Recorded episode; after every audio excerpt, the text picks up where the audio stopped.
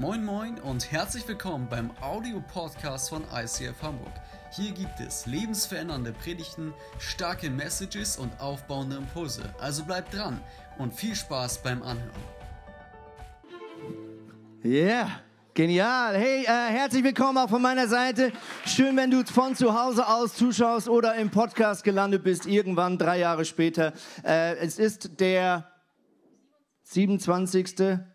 Ja, jetzt warst du selber unsicher. Ne? 27. September 2020. Falls du irgendwo aus der Zukunft jetzt zu uns zurückschaust, äh, vielleicht bin ich schon 60. Ich habe keine Ahnung, wie lange sowas online bleibt. Natürlich auch euch ein herzlich willkommen hier im Upgrade, im Upgrade 23. Stock. Schön, dass du da bist und du siehst, wir bringen neu ähm, auch ähm, äh, mehr Leute wieder hier rein, dank äh, auch Absprachen, die wir getroffen haben mit den zuständigen Instanzen, die es dafür braucht. Wir dürfen zehn Leute nebeneinander setzen. Das freut uns und ermutigt uns, weil wir so mehr Leute die Türen öffnen können und gleichzeitig ist der eine oder andere heute Morgen vielleicht Opfer geworden einer langen Schlange. Wer ist lange angestanden heute Morgen? Wer hat gefroren? Wer hat nette Leute kennengelernt?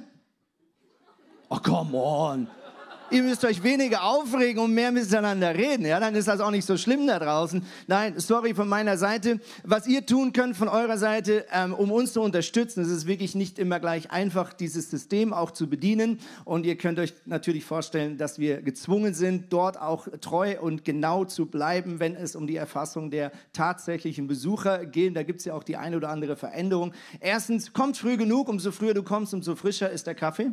Und zweitens, bitte Buch dann dein Ticket, wenn du wirklich, wirklich sagen kannst, ich komme. Ja, ich weiß, die Versuchung ist gerade groß, auch weil es oft ausverkauft ist, sich so ein Ticket zu hamstern und dann erst zu überlegen, ob man eigentlich wirklich geht. Aber du musst verstehen, wenn du dann nicht kommst, dann hast jemand anders die Chance verpasst zu kommen.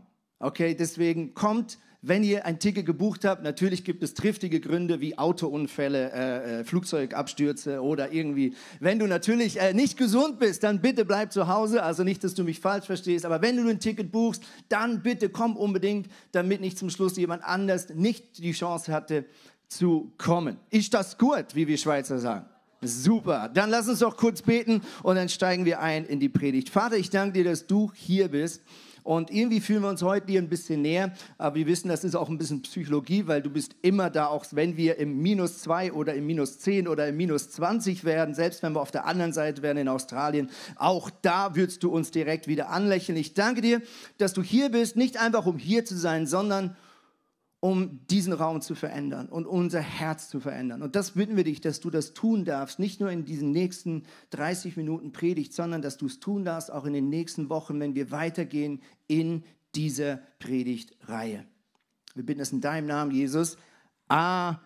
Amen. Amen. Alpha und Omega, sicher leben in unsicheren Zeiten. Das ist das Thema für die nächsten Wochen. Ich mache dir maximal Mut, jede Woche entweder hier hinzukommen oder online dabei zu sein, damit du nichts davon verpasst. Sicher leben in unsicheren Zeiten. Ich glaube, manch einer geht so wie mir. Ja, wenn ich die Zeitung lese online, dann stelle ich fest, ich glaube schon lange nicht mehr, lesen wir so viele Berichte, so viele Schlagzeilen, so viele Themen, die uns darüber informieren, dass das Leben möglicherweise nicht ganz so sicher ist und bleibt, wie es sich vielleicht bisher angefühlt hat. Ja, angefangen bei Corona, weiter über all die Unsicherheiten, die damit verbunden sind. Was macht das mit der Wirtschaft? Was macht das mit der Gesundheit? Was macht das mit Reisen und all diesen Fragen? Wir alle merken noch nie oder vielleicht seit langer oder längerer Zeit zumindest fühlt sich unser Leben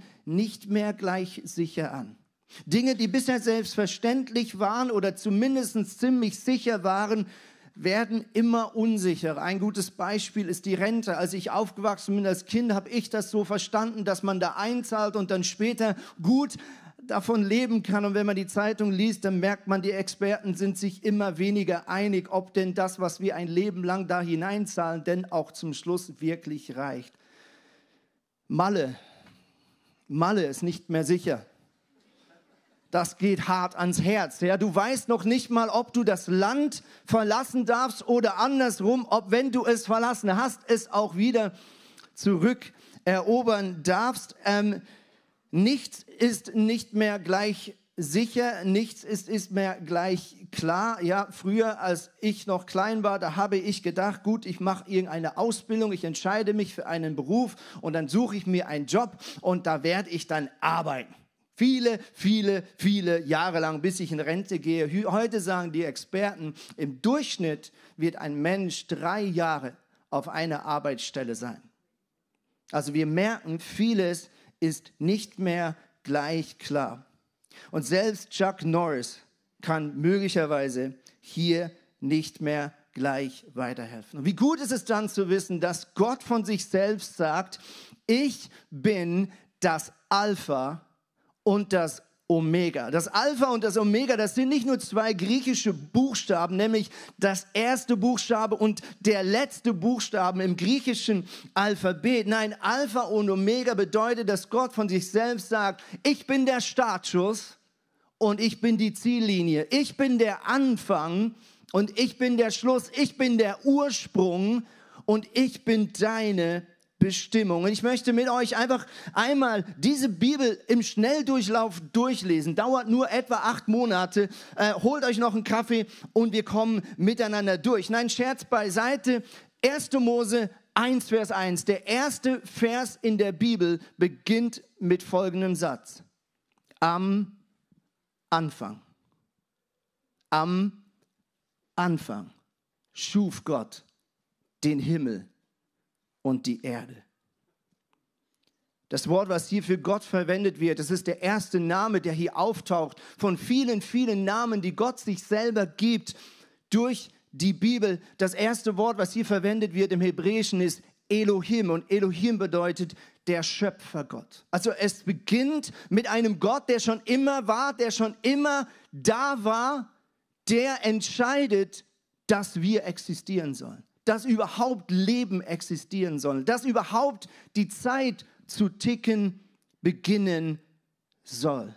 Elohim beginnt am Anfang und setzt den Startschuss. Das Wort, was hier verwendet wird für Schuf, ist bara. Und das Wort für erschaffen im Hebräischen hat einen Unterschied, den wir heute so gar nicht mehr abrufen können. Wenn du und ich etwas erschaffen, ein Kunstwerk, etwas töpfern, ein Gericht kochen, dann wissen wir immer, wir brauchen ähm, Zutaten.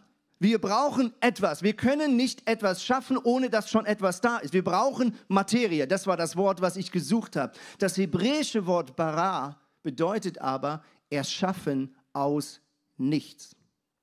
Also, der Unterschied von dir und mir zu Gott ist, Gott kreiert eine Welt, ein Universum und alles, was darauf lebt, aus dem Nichts. Es heißt im nächsten Vers, die Erde aber war wüst und öde, finster war es über den Wassern und der Geist Gottes schwebte über der Oberfläche. Das Wort, was hier für wüst und öde eigentlich steht im Hebräischen, ist das Wort Tohu wa Bohu. Wer kennt das Wort noch, Tohu wa Bohu? Hat das vielleicht die Mama früher gesagt, wenn sie in dein Zimmer kam? Was ist denn das für ein Tohu wa Bohu? Ja? Meine Mutter hat das wirklich früher manchmal noch gesagt. Ich wusste gar nicht, dass das Hebräisch ist. Und es heißt wüst und öde oder man könnte auch sagen, ein heilloses Durcheinander. Also, am Anfang war ein heilloses Durcheinander, pures Chaos. Und jetzt kommt dieser Gott und dann heißt es im dritten Vers, da sprach Gott, es soll Licht entstehen und es entstand Licht. Und dann heißt es weiter, und Gott sprach, es soll Sonne und Mond existieren und diese Planeten kommen in die richtige Umlaufbahn. Alles fängt sich an zu positionieren. Alles kommt dorthin, wo es gedacht ist. Und was tut Gott letztlich? Er nimmt heilloses Durcheinander und bringt es in Ordnung. Und ich liebe dieses Bild, weil manchmal fühlt sich dein und mein Leben oder das, was jetzt gerade in unserer Gesellschaft, auf unserer Welt abgeht, wie ein heilloses Durcheinander, wie ein Tohu wa Bohu. Stimmt's? Und du liest die Nachrichten und jeder sagt was anderes und jeder hat eine andere Meinung und du denkst, ich kapiere hier gar nichts mehr. Aber Gott sagt, wenn ich spreche, in deine Welt, in deinen Alltag und auch in dein inneres Wesen hinein, dann entsteht Ordnung, dann entsteht Stabilität, dann entsteht Ausgewogenheit. Und indem Gott Licht existiert und indem Gott Tag von Nacht trennt, tut er letztlich was. Er kreiert das physische Phänomen der Zeit. Das war mir selber sehr lange gar nicht klar, dass bevor Gott das getan hat, es nicht Zeit gab. Zeit ist etwas, was Gott geschaffen hat. Gott hat gesagt, jetzt beginnt die Uhr zu ticken. Jetzt ist dieser Moment, wo ich das Alpha, der Ursprung, der Startschuss entscheide, das Leben beginnt. Und die Zeit tickt und wir sind mittendrin. Und jetzt springen wir in das letzte Buch der Bibel und gönnen uns eine kleine Abkürzung und öffnen die letzten Seiten, wo ein prophetisches Buch uns in Bildern beschreibt, wie die letzten Tage dieses Planeten Erde, die letzten Tage unserer von Gott geschaffenen Zeit werden ausschauen. Und was sagt Gott da von sich selbst? Offenbarung 1, Vers 8. Ich bin das Alpha und das Omega. Ich bin der Anfang und das Ende, spricht der Herr und Gott, der ist, der immer war, der noch kommen wird, ja, der Allmächtige. Und wir blättern weiter in diesem Buch und kommen zu den allerletzten Seiten und da wiederholt dieser Gott laut diesen Anspruch und er sagt, es ist vollendet. Denn ich bin das Alpha und ich bin das Omega. Ich bin der Anfang und ich bin das Ende. Und jetzt kommt's. Jedem, der durstig ist, werde ich aus der Quelle, die das Wasser des Lebens enthält, umsonst zu trinken geben. Ich glaube, dieses Bild möchte uns sagen, dass wenn alles vorbei ist, Gott einen Hahnen aufdreht, an dem wir trinken können, dass Gott etwas dann in uns hineinfüllt, was nicht mehr wegfließt. Gott tankt uns dann mit etwas voll, was nicht mehr von uns weggehen kann. Die vollständige, die vollendete Erfüllung des Lebens. Und wir werden uns satt fühlen in unserer Seele. Wir werden uns satt fühlen in unseren Wünschen. Wir werden uns satt fühlen in unserer Bedürftigkeit und nie mehr Durst haben. Und nochmal eine Seite später, Offenbarung 22, Vers 13, sagt er wieder, ich bin das Alpha und das Omega, der Erste und der Letzte, der Anfang und das Ende.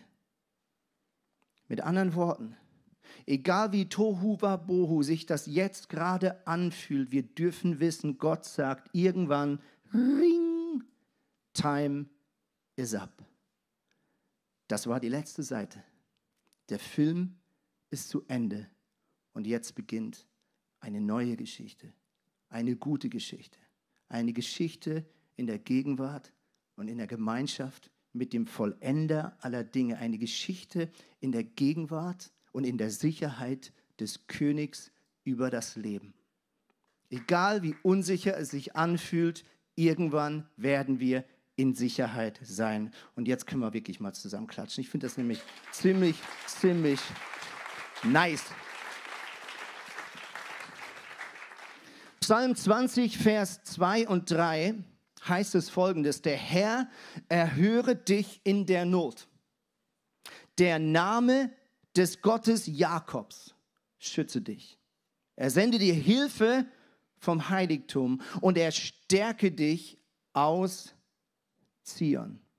Und ich liebe dieses Detail, das hier steht, es stärke dich oder es schütze dich der Name Gottes.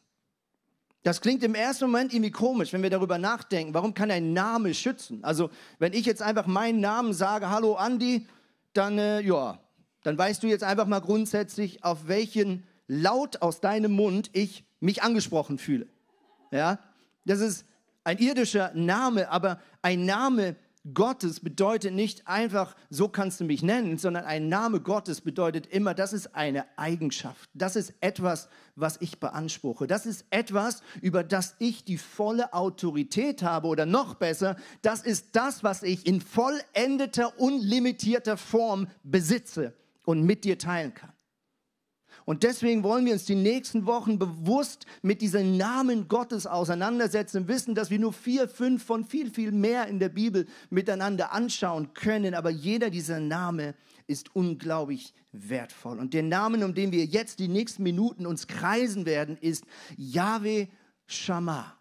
Yahweh Shammah, das bedeutet, der Herr ist gegenwärtig. Oder anders übersetzt, der Herr ist hier.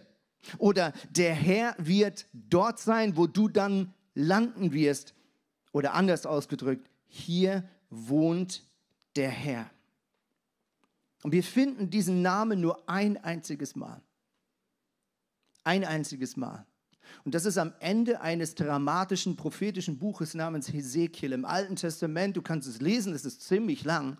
Und hier beschreibt der Prophet diesen Kampf zwischen Licht und Finsternis, diesen Kampf zwischen Gott und seinem Feind über dem jüdischen Volk, aber letztlich immer auch nach vorne gerichtet, der Kampf über deinen und meinem Leben. Es beschreibt Rückschläge und Eroberungen. Es beschreibt Rückschläge, aber auch Momente, wo Gott sein Volk wieder an die Brust nimmt und aus allem herausholt, aus der Scheiße wieder rausboxt. Und das tut er auch mit dir und mir. Und es beschreibt diesen ewigen Kampf zwischen Licht und Finsternis. Und an allerletzter Stelle wird eine Stadt beschrieben, wo du und ich eines Tages wohnen werden. Und der allerletzte Satz, der diese wunderschöne Stadt beschreibt, ist folgendes. Hesekiel 48. Und der Name dieser Stadt heißt, hier ist der Herr. Hier ist der Herr. Mit anderen Worten, der Prophet beschreibt diese Stadt mit allen Eigenschaften, mit der Größe, mit der Schönheit, mit der Sicherheit. Und er sagt zum Schluss, vergisst alles über diese Stadt. Das ist eigentlich alles gar nicht wichtig. Das Einzige, was wichtig ist, was ihr wissen müsst, ist, dass da Gott ist. Dass Gott da gegenwärtig ist. Dass Gott dort zu Hause ist. Für alle Eltern unter uns, wir kennen das vielleicht, wenn du neben deinem kleinen Kind liegst. Ihr seid vielleicht in die Ferien gefahren, dort passiert das mal öfters, dass wenn man am Ort ankommt, wo man in die Ferien geht, dass die Kinder in der ersten Nacht unruhig schlafen. Warum? Es ist nicht ihr Bett, es ist nicht ihr Kissen, es ist nicht ihr Teddy, es riecht nicht gleich und sehr oft liege ich dann selber nicht so richtig tief schlafen, sondern ich merke, wie meine Kinder vielleicht leichte Träume haben oder sich unsicher fühlen und ich kann mich dann erinnern, wie ich dann immer wieder zum Bett gehe oder meine Hand ausstrecke, wenn das Kind neben mir liegt und sage, Shira, Papa ist da. Und spätestens, wenn irgendwie diese Information in dieses besorgte Innere des Kindes hineintaucht, dann wird die Atmung wieder ruhig. Dann sagt sich dieses Kind, okay, spielt euch gar keine Rolle, wo ich bin. Spielt keine Rolle, ob es hier sicher ist oder nicht. Spielt keine Rolle, wer mich bedroht. Es spielt keine Rolle, welche Sorgen ich habe. Spielt keine Rolle, was nicht klar ist. Spielt keine Rolle, ob alles gut ist mein Papa, meine Mama, sie ist hier. Ich kann mich an diesen besonderen Moment erleben. Es war die erste Nacht mit meiner Tochter. Wir haben nach ein paar Tagen sie nach Hause nehmen dürfen. Und meine Frau hat spätestens jetzt gesagt, jetzt bist du dran nach drei, vier interessanten Nächten und ich habe es logischerweise mit Ehre und Würde und Freude getan. Und ich kann mich daran erinnern, wie meine Tochter die ganze Nacht auf meiner Brust lag und immer wieder aufschreckte, wahrscheinlich noch irgendwo bedroht von all den Erinnerungen einer Geburt. Und immer wieder guckten diese zwei kleinen Knopfaugen in der Dämmerung, wo der Papa ist. Und ein kurzer Blick von Auge zu Auge reichte, dass dieses Kind die Augen wieder schloss und die Atmung wieder ruhig wurde und sie weiter schlief ich bin da. Ich bin hier. Du brauchst dich nicht zu fürchten. Jesus hat eine kleine Übung gemacht mit seinen Jüngern. Sie haben einen wilden Tag verbracht. Jesus hat gepredigt. Dann heißt es in Markus 4, Vers 35, am Abend dieses langen Tages sagt Jesus zu seinen Jüngern, lasst uns über den See ans andere Ufer fahren. Sie schickten die Menschen nach Hause und fuhren mit dem Boot. Das sind die zwölf Jünger, also Jesus zwölf Buddies, die mit ihm sehr viel Zeit verbringen durften. Und sie fahren mit dem Boot, in dem Jesus saß, auf den See hinaus. Und viele, die diesen See kennen, das klingt jetzt so romantisch. Man denkt, guckt hier runter und denkt, ja gut, ein See, da kann ja nicht viel passieren. Für die, die sich ein bisschen auskennen, auf diesem See können unglaublich gefährliche Winde entstehen, die große Wellen generieren und die immer wieder Leute in den Tod oder in Not bringen. Und genau das passiert. Das heißt hier, da brach ein gewaltiger Sturm aus. Hohe Wellen schlugen ins Boot, mit anderen Worten. Es lief voll Wasser und es drohte langsam aber sicher zu sinken. Jetzt kommt's. Jesus aber schlief hinten im Boot auf einem Kissen. auf einem Kissen. Ich habe mich gefragt, warum der Markus dieses Detail aufgeschrieben hat. Das ist nur er. Die anderen zwei Evangelisten, die auch von Jesus Leben berichten, die schreiben das nicht. Also er sagt extra, Jesus hat ein Kissen mitgenommen. Ich frage mich, wie das damals so war. Weißt du, Jesus, so ein Wanderprediger, nicht viel dabei. Ja? Die hatten jetzt nicht irgendwie Rollkoffer oder irgendwie, ja, die hatten ja nicht wie ein Auto, so ein SUV, wo du hinten einen Kofferraum reinschmeißt und sagst, hier, ich habe immer Kissen. Ne? Also offensichtlich war Jesus, ich immer mein Kissen dabei, ja. Und kann ich nicht richtig schlafen, weiß ich nicht. Auf jeden Fall, ich liebe das Detail auf einem Kissen. Lesen wir mal weiter. Da weckten ihn die Jünger und riefen, Meister oder Lehrer oder Rabbi, wir gehen unter. Kümmert dich das denn gar nicht? Hör mal, bist du, also wir sind, checkst du es nicht? Ist, ist dir das egal, was dir, bist du überhaupt da? Jesus stand auf, gebot dem Wind Einhalt und befahl dem See, sei still, schweig. Sofort legte sich der Sturm. Und es wurde ganz still. Warum habt ihr Angst? fragte Jesus seine Jünger. Habt ihr immer noch kein Vertrauen in mir? Warum habt ihr Angst? Nur weil ich nicht aktiv erscheine? Warum hast du Angst, nur weil du das Gefühl hast, dass ich gerade nichts tue? Was sich manchmal vielleicht anfühlt, wie wenn Gott schläft oder Gott nicht mehr da ist.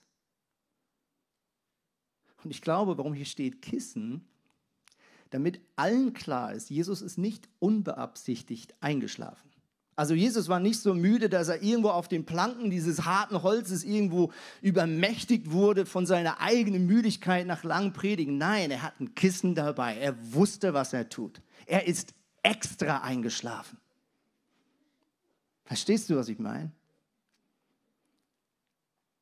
Und ich glaube, wir sind gerade in so einem kleinen Zeitfenster. Und wenn es sich für uns auch wirklich bedrohlich anfühlt, wie ein Sturm, so ist es aus Gottes Perspektive wirklich ein ganz kleines Zeitfenster, wo wir das Gefühl haben, Gott schläft.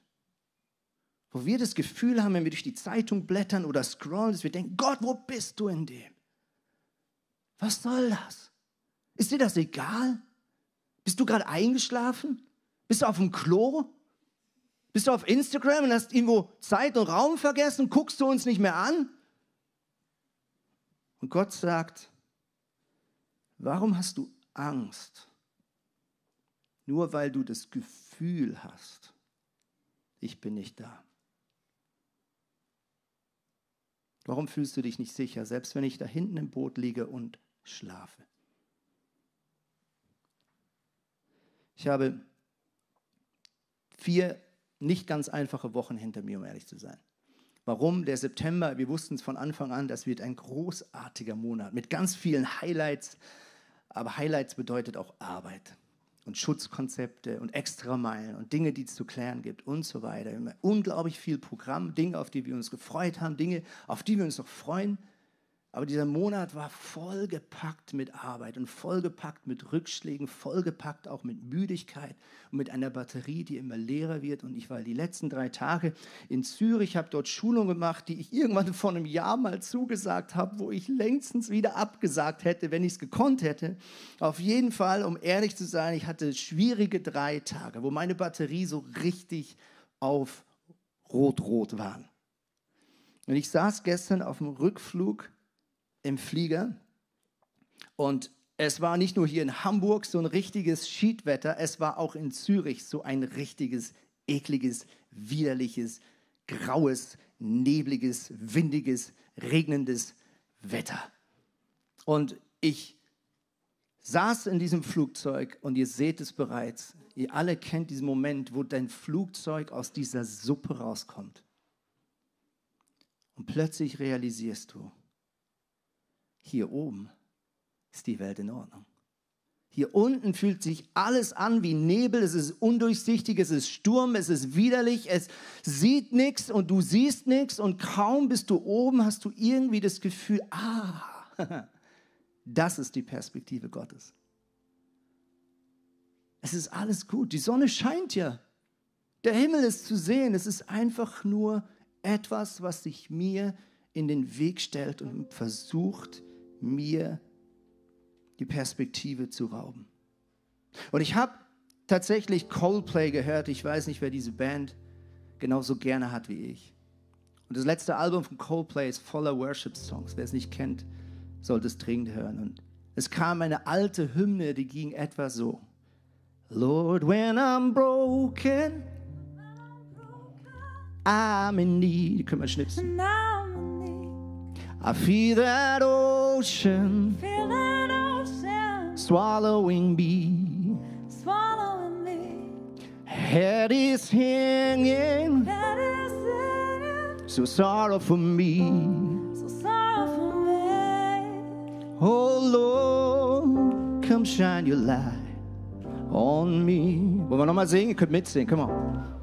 Lord, when I'm broken, When I'm in need. Jetzt müsst ihr die Masken aufsetzen, wenn ihr mitsingen wollt. Fällt mir gerade. I feel that ocean swallowing me. My head is hidden. So sorry for me. Oh Lord, come shine your light on me. Und ich saß da, und ich saß da, und diese einfachen Zeilen, wenn ich im Meer draußen bin und ich das Gefühl habe, es verschlingt mich, wenn mein Kopf hängt und ich selbst Mitleid habe, dann sage ich Jesus, lass dein Licht auf mich scheinen. Und diese einfachen Zeilen, diese demütigen Zeilen haben meine ganze Besorgtheit und meine ganze seelische Suppe mir von den Schultern genommen. Versteht ihr, wir haben diesen Gott, diesen Yahweh Shammah, als ein Gott, der sagt, ich bin da. Und es ist manchmal an uns, dass wir so kurz wie meine kleine Tochter rumschauen und sagen, Papa, wo bist du? Um diesen Moment zu erwischen, wo Gott uns anlächelnd sagt, hier bin ich. Alles gut. Papa ist da. Ich weiß nicht, wo du gerade drin bist. Ich weiß nicht, mit was du gerade kämpfst. Ich weiß nicht, was dein persönlicher Sturm ist in diesem Corona. Der eine ist auf Jobsuche, der andere besorgt sich zu seinem Job, der andere sagt, unsere Ehe ist nicht mehr die gleiche. Jemand anderes sagt, Arbeiten macht keinen Spaß mehr, es ist alles nur noch Druck, die Stimmung ist giftig. Jemand anderes sagt, ich weiß gar nicht, ob ich noch träumen und hoffen kann. Jemand anders macht sich Sorgen um Malle. Ich habe ein einfaches Zitat gelesen, das heißt, Angst sagt, was wenn? Glaube sagt, selbst wenn. Nochmal. Angst sagt, was wenn? Glaube sagt, selbst wenn ich durchs Tal des Todes gehe, Stecken und Stab tröste mich, er begleitet mich. Psalm 23. Ich habe auf YouTube einen rabbinischen Lifehack entdeckt. Hast du schon immer einen jüdisch-rabbinischen Lifehack wissen wollen? Jetzt kriegst du ihn. Das Wort Yahweh ist eigentlich, sind es nur vier Konsonanten. Es hat keine Vokale. J-H-W-H würden wir im Deutschen dazu schreiben. Und es bedeutet eigentlich nichts anderes, als das jüdischen Rabbiner immer wieder gesagt haben. Du kannst den Namen Gottes atmen. Ja. Ja. Ja. Mit anderen Worten, mit jedem Atemzug sagst du Gott. In jedem deiner Atemzüge ist Gott enthalten. In jedem deiner Atemzüge erinnerst du dich und deine eigene Welt daran, dass der Geist Gottes, Ruach, in dir atmet. Wenn wir nochmal zurückgehen in die ersten Zeilen, dann heißt es dort, Gott schuf Adam aus Ton, er war ein Erdling. Dann heißt es, und Gott pustete seinen Atem in Adam ein. Ruach. Das Wort heißt auch Geist. Gott atmete seinen Geist, seinen göttlichen Funken in den Menschen. Ja. Und seitdem atmen wir. Und dein letzter Abendzug auf dieser Erde als Übergang in die neue Erde ist ja. Ist das nicht krass? Das ist alles, was wir haben und es ist alles, was wir brauchen. Wir werden diese Predigt jetzt beenden mit einem Beitrag, Spoken Word. Und du kannst in dieser Zeit die Augen schließen oder du schaust dir auf den Screen oder zu Hause. Und ich bitte dich, dass du diese Zeilen in dein Herz aufnimmst wie ein Gebet, dass Gott dich jetzt berühren darf.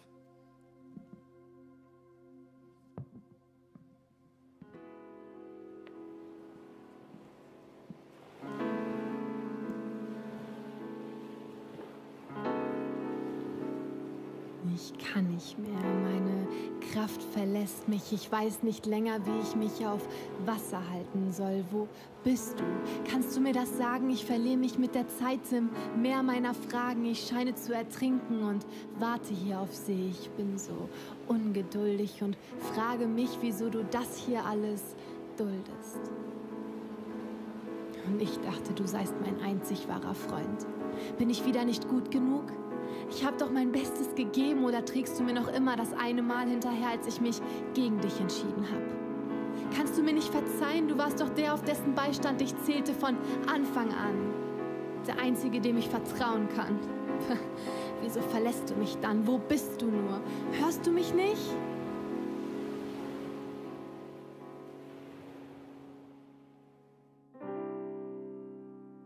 Es ist Zeit, doch mal in Stille zu verweilen.